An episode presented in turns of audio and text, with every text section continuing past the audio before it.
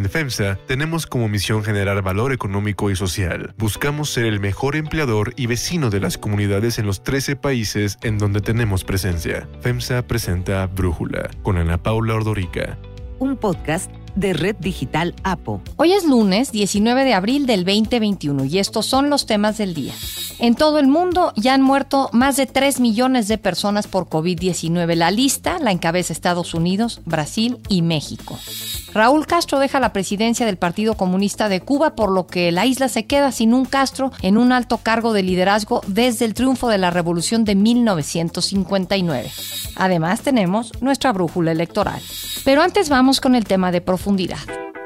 El Senado aprobó un artículo transitorio de la ley reglamentaria del Poder Judicial que amplía dos años la permanencia del ministro Arturo Saldívar como presidente de la Suprema Corte y de los seis consejeros de la Judicatura, lo que contradice la Constitución. Este acto ha sido calificado como aberrante para la democracia, un intento del Poder Ejecutivo de sobornar al Poder Judicial. Pero hay que preguntarnos cómo es que los senadores aprueban algo sin haberlo leído. El acto ocurrió en la sesión del jueves, cuando el senador Raúl Bolaños del Partido Verde propuso la inclusión del artículo 13 transitorio que contempla la ampliación de la presidencia de la Suprema Corte y del Consejo de la Judicatura hasta el 30 de noviembre del 2024. El ministro Arturo Saldívar debe de concluir, hasta antes de este transitorio aprobado, su periodo como presidente de la Corte el 31 de diciembre del 2022. El transitorio también amplía dos años la permanencia de los actuales consejeros de la Judicatura Federal que ejerce la función de administrar, vigilar e imponer sanciones a jueces y magistrados de más de 850 juzgados de distrito y tribunales de circuito. El ministro Saldívar, el presidente del Consejo desde enero del 2019 para un periodo que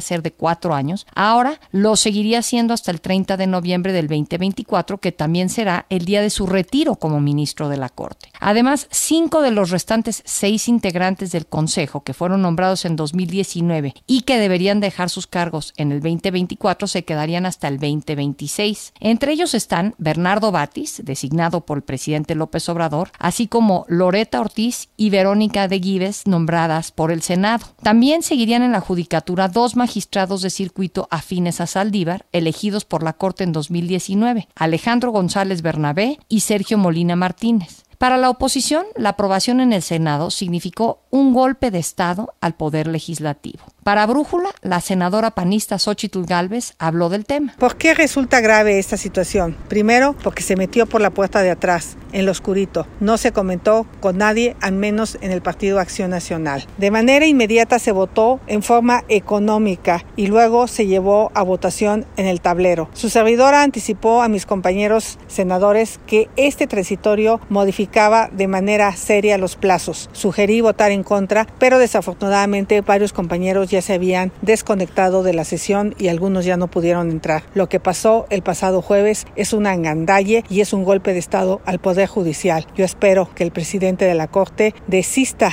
de esta ampliación de mandato por un tema de ética. El senador independiente Emilio Álvarez y Casa así se expresó de la votación. Esto es un golpe de Estado a la Suprema Corte de Justicia de la Nación. Es un pago de favores al ministro Saldívar porque aprobó la consulta de López Obrador.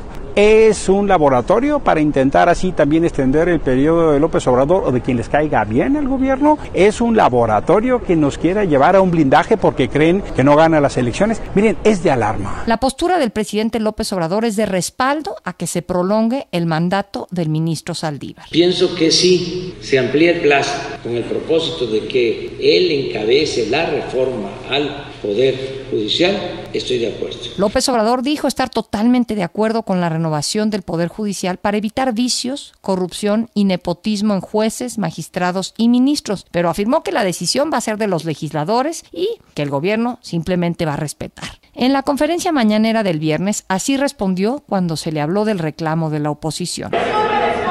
No, no, no.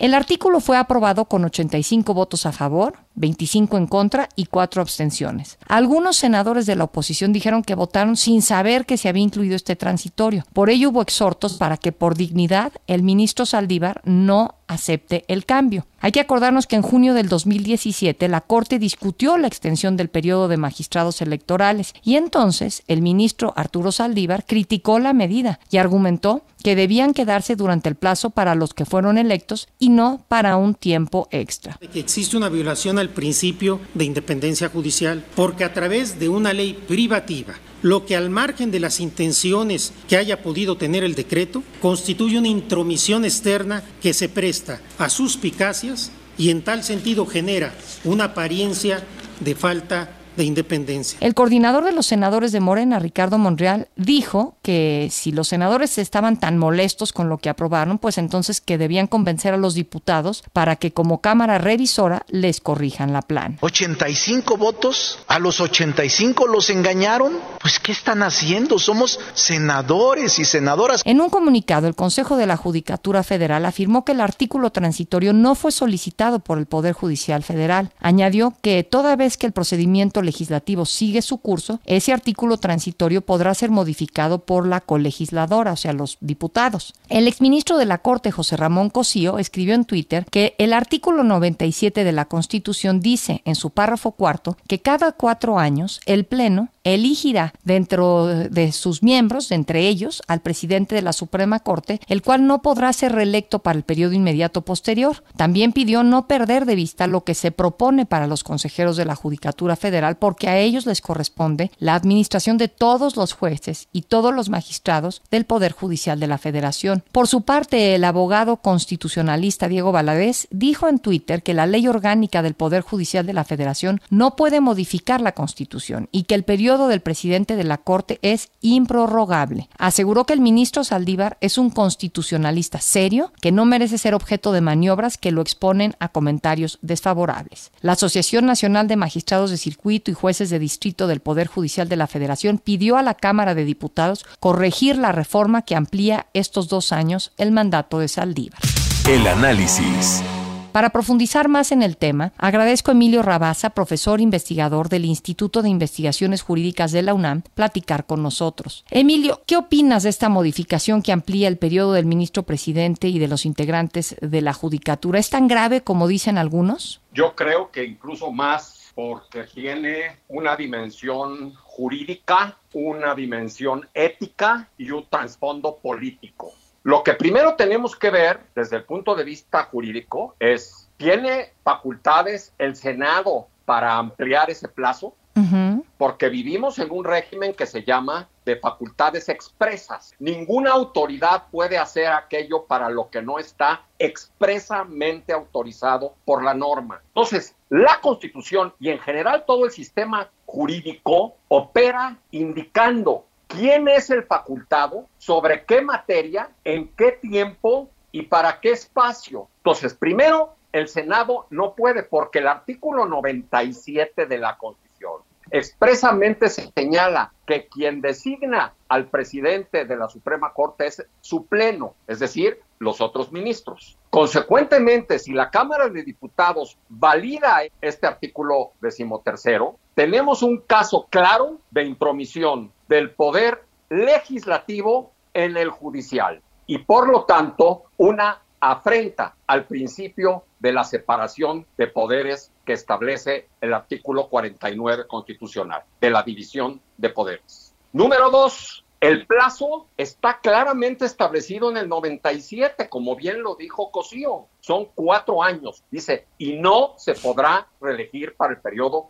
inmediato siguiente. Tercero, está desplazando a los ministros del Pleno en una facultad que les corresponde y vulnerando también el legítimo derecho que tienen varios aspirantes, hombres y mujeres, con lo cual además también afecta la paridad de género, la posibilidad de que una mujer llegue a la presidencia de la Corte en este sexenio, porque está decidiendo por ellos, los está haciendo a un lado completamente. El artículo 133 de la Constitución establece la jerarquía del orden jurídico y te dice que primero está la Constitución, luego las leyes y los tratados. Y ahora resulta que con un ni siquiera ley, un transitorio de una ley, estás pasando por encima de la norma constitucional. Si se quería que el Senado ampliara ese plazo, ¿cuál era el camino?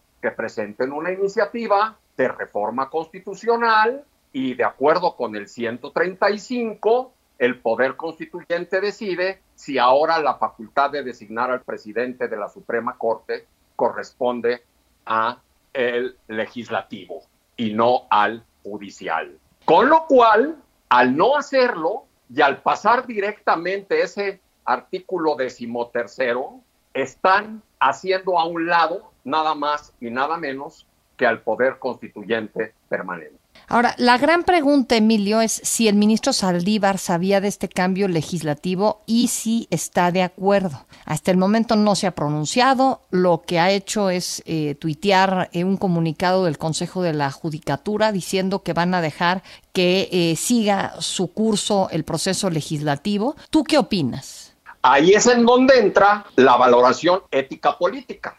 Un hombre que en dos casos muy sonados, el de los magistrados del Tribunal Electoral y en el caso Bonilla, argumentó de una manera contundente que era contrario a la Constitución ampliar esos plazos, no puede, por congruencia, ahora aceptar esta ampliación ilegítima, porque es inconstitucional. No puede, éticamente. Estoy hablando ahora del personaje que a eso se dirigió tu pregunta. En conciencia no lo puede aceptar, pero además hay que agregar otra cosa. El ministro presidente Saldívar es un doctor en Derecho. Se formó en la Escuela Libre de Derecho. Obtuvo su doctorado en la UNAM. Ha sido profesor y de Derecho Constitucional en la UNAM, en la Libre, en la Ibero, en la Panamericana. O sea, ha enseñado a generaciones de jóvenes lo que es la Constitución y con ello la supremacía constitucional, que es un tema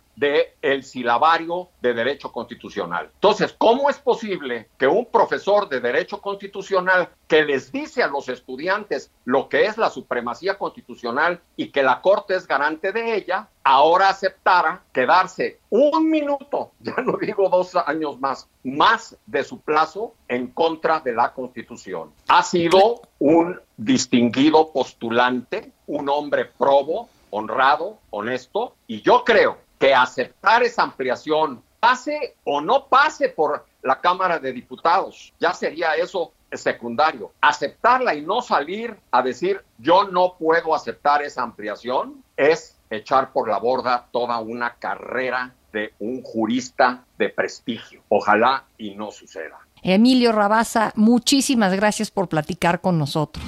Unifin es un orgulloso impulsor del talento y los empresarios hechos en México. Brindamos asesoría y soluciones financieras para llevar a tu empresa al siguiente nivel. Unifin, poder para tu negocio. Brújula electoral.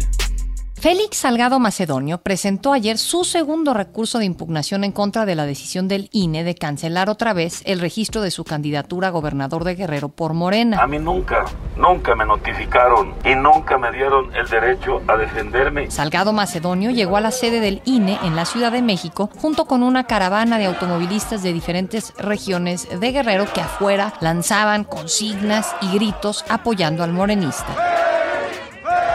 Antes de salir de la sede del INE, Salgado realizó un homenaje en el monumento a Benito Juárez que dijo no merece estar en un órgano antidemocrático que atenta contra el pueblo y reiteró que el instituto debe desaparecer. Félix Salgado anunció que presentará una denuncia contra los seis consejeros del INE que votaron a favor de cancelar su candidatura porque desacataron el ordenamiento del tribunal. Tras presentar la impugnación, Salgado regresó a Guerrero con la caravana que lo acompañó. El INE deberá turnar el recurso de impugnación al Tribunal Electoral que tendrá un plazo máximo de 12 días para resolver. El otro aspirante de Morena, quien también el INE le retiró por segunda vez el registro como candidato al gobierno de Michoacán, es Raúl Morón, que el sábado anunció que presentó un juicio de impugnación ante el Tribunal Electoral. Morón pide al tribunal que resuelva sobre su candidatura sin devolver nuevamente el asunto al INE de manera pronta y expedita, tomando en cuenta lo avanzado del proceso electoral. En Tabasco, el exgobernador Andrés Granier, quien estuvo preso por delito de peculado, fue registrado ante el INE y de Participación Ciudadana del Estado como candidato a la alcaldía de Centro por la alianza PRI-PAN. Y su hijo, Fabián Granier, va a ser el candidato a diputado local por el Distrito 6, pero también fue colocado como aspirante plurinominal. Hay otras noticias para tomar en cuenta.